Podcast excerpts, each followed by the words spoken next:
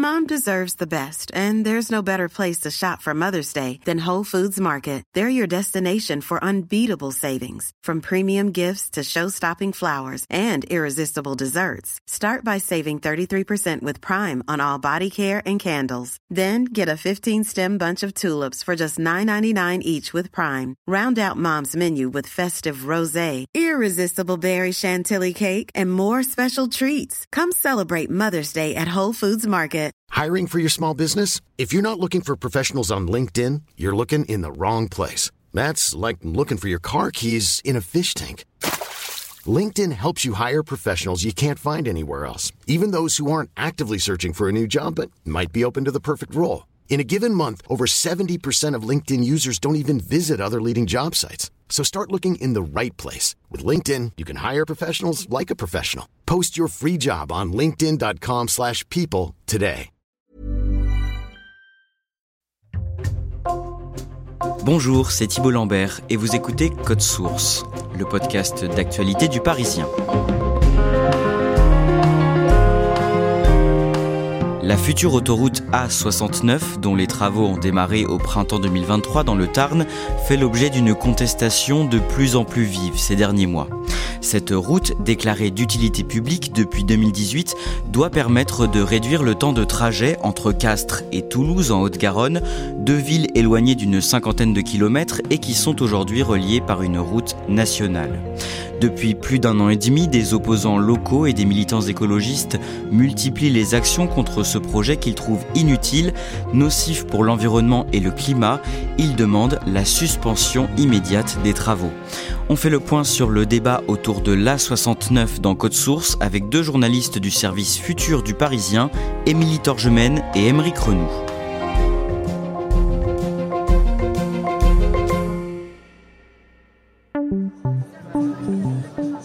Émeric Renou, le samedi 21 octobre, vous êtes en reportage à Saïx, une commune du Tarn qui se trouve tout près de Castres. Et ce jour-là, entre 4000 et 9000 personnes mènent des actions à plusieurs endroits sur le tracé de la future autoroute A69. Qu'est-ce que vous voyez sur place? Alors je me trouve sur un lieu dit qui s'appelle la Crémade.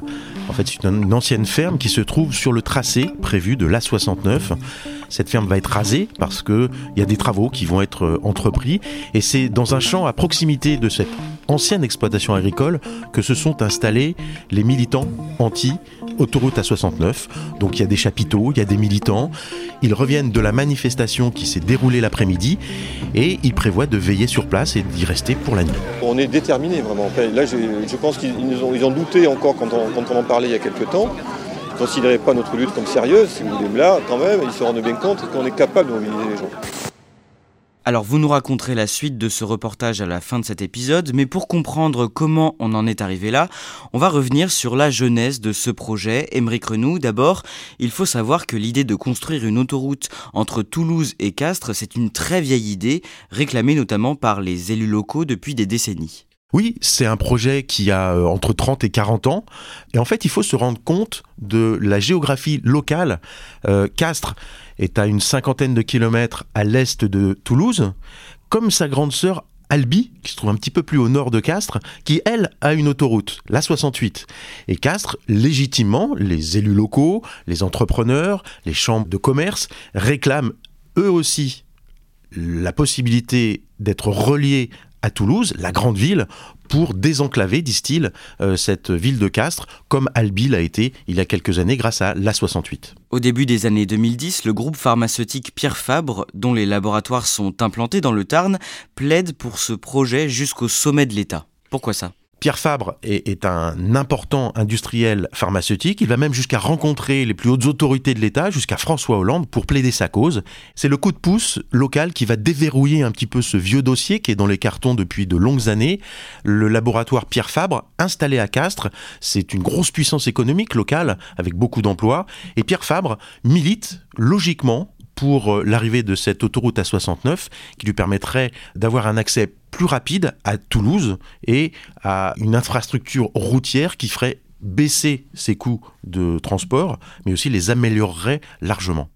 Ce projet, celui d'une autoroute pour relier Toulouse et Castres, est déclaré d'utilité publique en 2018 et quatre ans plus tard, en avril 2022, le Premier ministre, Jean Castex, signe le décret pour la concession des travaux et l'exploitation de l'autoroute. Émilie Torgemène, que prévoit ce chantier en détail?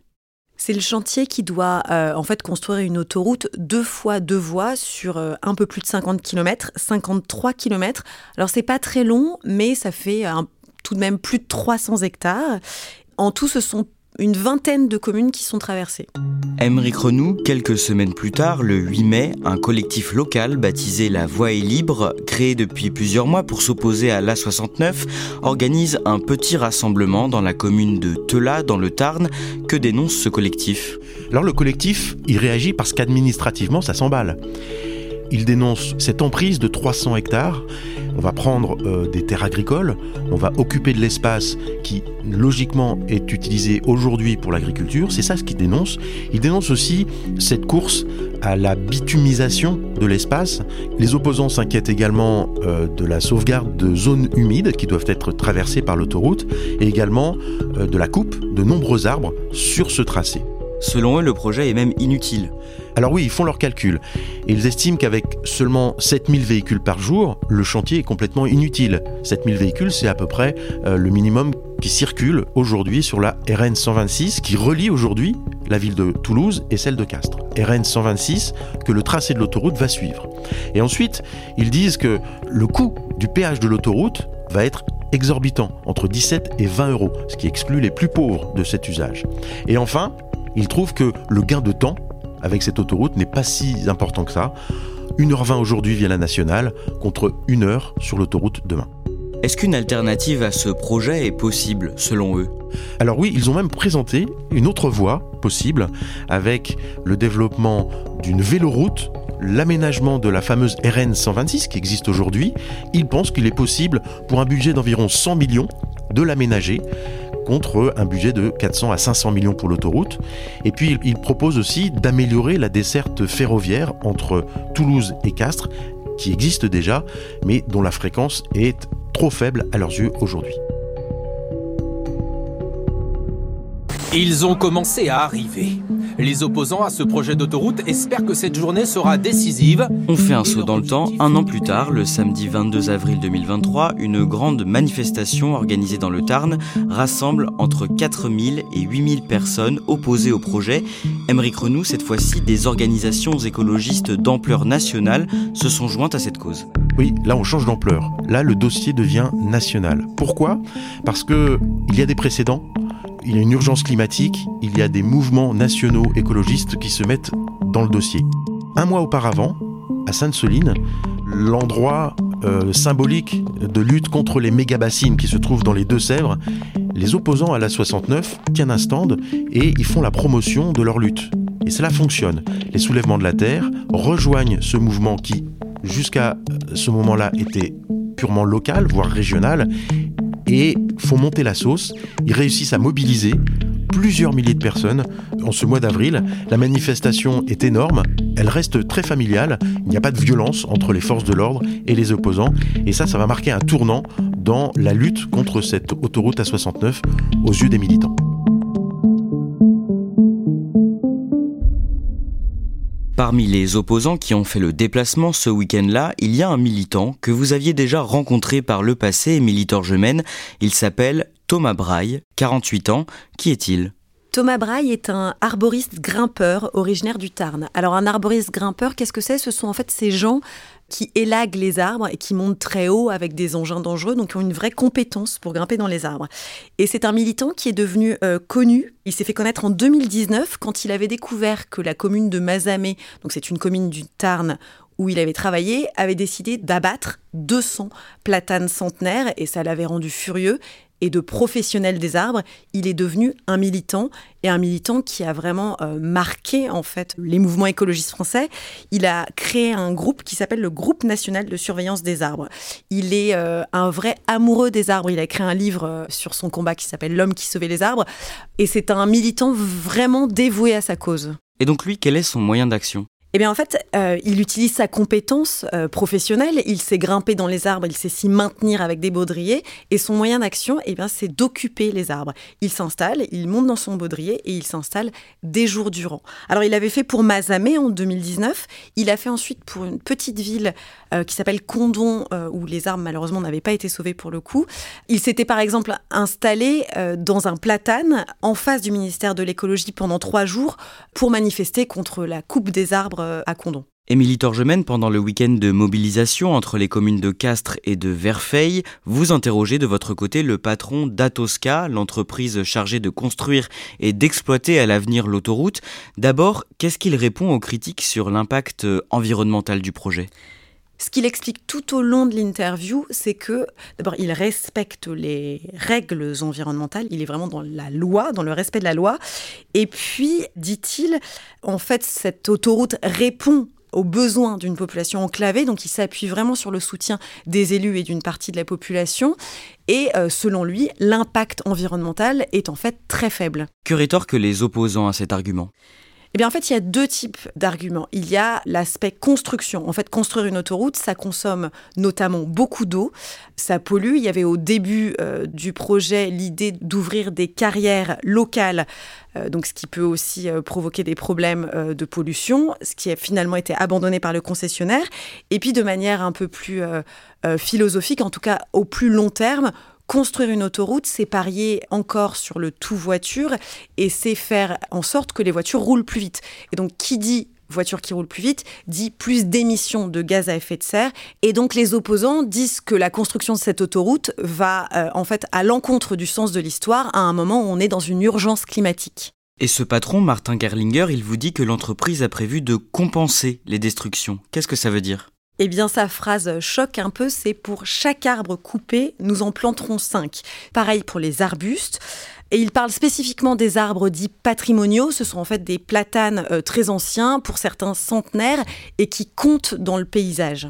Alors pourquoi ces compensations peinent à convaincre les opposants au projet? Alors la compensation en droit français, en droit de l'environnement, c'est vraiment la dernière des solutions. Normalement, on évite de détruire, Ensuite, éventuellement, on répare et au pire du pire, on compense. Euh, compenser, c'est très incertain puisqu'on n'est pas sûr que les arbres qui vont être plantés euh, vont prospérer. On est quand même aussi dans un moment de changement climatique. Est-ce que ces arbres vont bien euh, pouvoir s'installer? Et puis, peut-être de manière plus immédiate, couper des arbres centenaires pour euh, planter des petits arbres, eh bien forcément, euh, sur le paysage, sur euh, l'empreinte émotionnelle, ça n'a rien à voir. Et même sur la captation de CO2, eh bien, il faudra attendre des années avant que ces arbres aient la même performance. Émeric Renou, de son côté, quelle est la position du gouvernement quand toutes ces critiques se font entendre au printemps sur ce projet d'A69 Le gouvernement est un peu embêté. Euh, c'est Clément Beaune qui est à la manœuvre, le ministre des Transports. Et Clément Beaune, il essaie de jouer la carte de l'apaisement en disant tous les projets d'autoroute ne seront pas achevés comme ils sont prévus, mais dans le même temps, l'A69 se fera, dit-il. Et il invite les différentes parties, les opposants et les pros à se rencontrer sous son égide afin de trouver des solutions pour que le chantier se fasse. Le collectif La Voix est libre ainsi qu'une quinzaine d'associations multiplient de leur côté les recours en justice. Début août, le tribunal administratif de Toulouse refuse de suspendre les travaux. Émeric Renou, qu'est-ce qui se passe ensuite? On se rend compte que les travaux ont bien repris. On voit que le chantier euh, se prépare. Et puis, dans la nuit du, 31 août au vendredi 1er septembre, il se passe quelque chose d'assez symbolique. Une coupe d'arbres à Vendine est organisée la nuit, après minuit, parce que euh, l'entreprise qui gère les travaux veut pas attirer l'attention et euh, susciter la mobilisation des opposants. Sauf que euh, les opposants, Thomas Braille en tête avec ses écureuils, comme il s'appelle, occupent ces platanes et donc ils se font déloger et l'entreprise coupe ses arbres. Et là, symboliquement, on se rend compte que c'est le vrai début des travaux et des vraies conséquences écologiques euh, de cette autoroute à 69.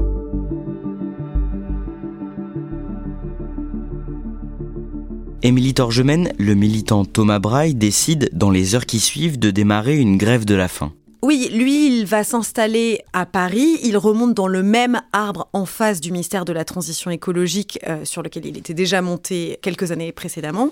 Sur le tracé de l'autoroute, d'autres militants entament eux aussi une grève de la faim. Dans le détail, en fait, ils ne s'alimentent plus, ils ne mangent plus du tout d'aliments solides, ils ne boivent plus que des bouillons. On va être vraiment fatigué là, rester assis sur la branche. S'il vous plaît, Monsieur Bonne, faites en sorte que la justice fasse son travail. Encore dans un état de droit. Laissez-nous encore penser que dans, cette, dans ce pays, la justice fait son travail et elle le fait correctement. Voilà, euh, je, vous remercie et puis euh, je vous souhaite une bonne journée. Merci, au revoir. Le jeudi 19 septembre, le ministre des Transports, Clément Beaune, accepte de recevoir Thomas Braille. Qu'est-ce que ça donne? Eh bien, à ce moment-là, Thomas Braille est en grève de la faim depuis 19 jours déjà. Il va dans le bureau euh, du ministre euh, des Transports, euh, avec lequel il parle une heure. Et il remonte immédiatement dans son platane. Le message est clair, il n'a pas du tout été satisfait des réponses données par le gouvernement et il reprend sa grève de la faim. Émeric Renou, le mercredi 4 octobre, l'hebdomadaire L'Obs publie une lettre adressée au président de la République, signée par 1500 scientifiques. Que dit cette lettre et qui en sont les signataires? Il y a des auteurs du GIEC, il y a des membres de l'Académie des sciences, il y a des membres euh, du Haut Conseil pour le climat. Donc ce sont des scientifiques reconnus pour leurs travaux. Qu'est-ce qu'ils disent? Ils disent que le projet de l'A69 est incompatible aujourd'hui avec l'urgence climatique. Thomas Braille, qui était en grève de la faim depuis 38 jours, décide alors d'entrer en grève de la soif le lundi 9 octobre. Il est victime d'un malaise le lendemain et est hospitalisé. Le ministre des Transports, Clément Beaune, réagit alors en ordonnant la suspension des travaux, le temps de se concerter avec tous les acteurs du projet et les opposants.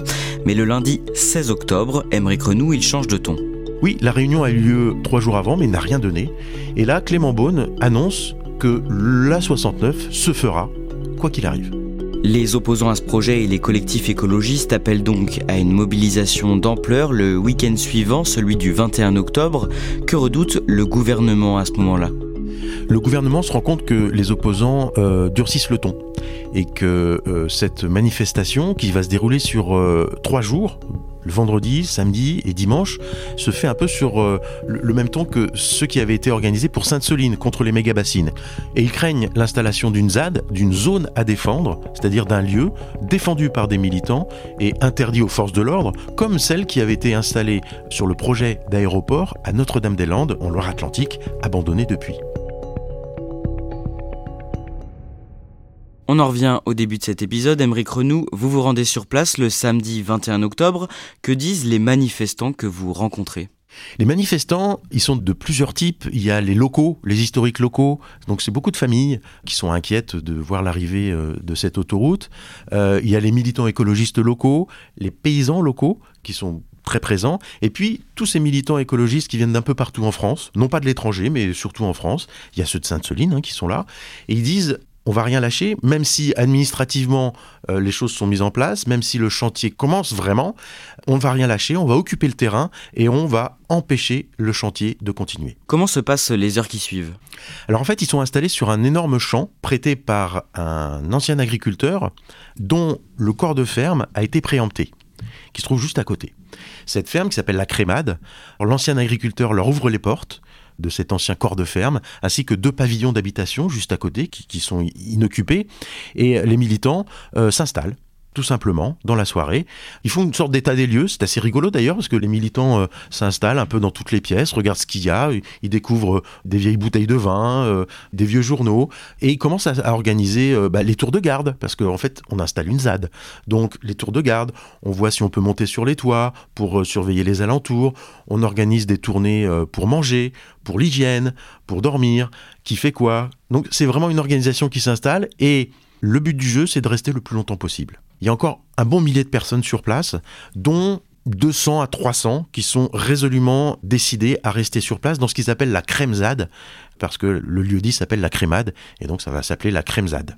Qu'est-ce qu'il se passe le lendemain matin Les militants ont passé leur première nuit dans cet endroit, ils ont un peu organisé, ils ont essayé d'éloigner le lisier que l'opérateur avait répandu un peu partout pour euh, éviter euh, toute installation. Ils se sont un peu organisés, ils commencent à construire des, des structures en bois, et là, à midi, les euh, forces de l'ordre arrivent.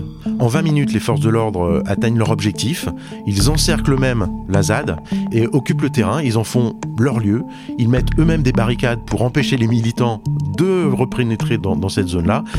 Et ça signe la fin de l'éphémère ZAD qui n'aura duré euh, qu'une nuit et, et qu'une matinée. Vers 13h, les forces de l'ordre ont investi la ZAD, occupée illégalement par les opposants à l'autoroute Toulouse-Castres.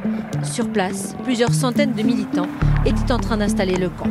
Le face-à-face est tendu. Sur ces images fournies par la police, les opposants jettent des pierres. Les forces de l'ordre répliquent avec des gaz lacrymogènes. Personne ne recule, chacun campe sur ses positions. Ambiance surréaliste quand les opposants se mettent à danser. Emmerich Renou, où est-ce qu'on en est maintenant? L'autoroute va bel et bien se faire? Personne ne sait si l'autoroute va se faire ou pas, parce que euh, d'un côté, les opposants restent très très déterminés. D'un autre côté, administrativement, rien ne s'oppose à ce que cette autoroute euh, se construise. Il reste l'opposition locale et nationale. Est-ce qu'elle sera assez forte pour faire euh, plier le gouvernement et les autorités locales pour mener à bien ce projet On le saura certainement dans les mois qui viennent.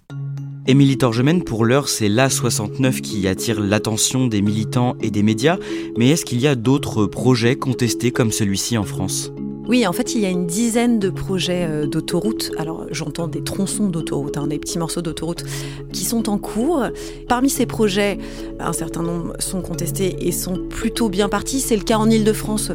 L'A104, en fait, dans le nord-est de Paris, devrait se faire. Euh, pareil, euh, du côté de Nancy-Metz, on a l'A31 bis qui est vraiment. Les, les, travaux sont très bien engagés. Il y a de la contestation, mais globalement, ça ne mobilise pas euh, au niveau national. En revanche, il y a d'autres projets qui sont euh, sur la sellette est presque déjà abandonné. Et c'est le cas par exemple de l'A147. Donc c'est entre Limoges et Poitiers. Même le ministre des Transports a déjà dit que c'était un mauvais projet.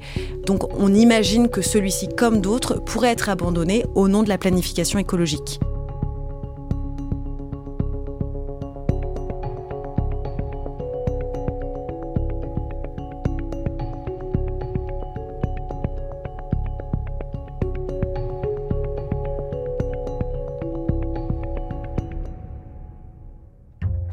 Merci à Émilie Torgemène et Emeric Renou. Cet épisode a été produit par Barbara Gouy et réalisé par Julien Moncouquiole. Si vous aimez Code Source, parlez-en autour de vous, abonnez-vous sur votre plateforme d'écoute préférée, laissez-nous un commentaire et des petites étoiles. Vous pouvez aussi nous écrire à cette adresse, codesource at leparisien.fr et ne manquez pas non plus Crime Story, le podcast fait divers du Parisien, disponible également sur toutes les plateformes avec une nouvelle affaire chaque samedi.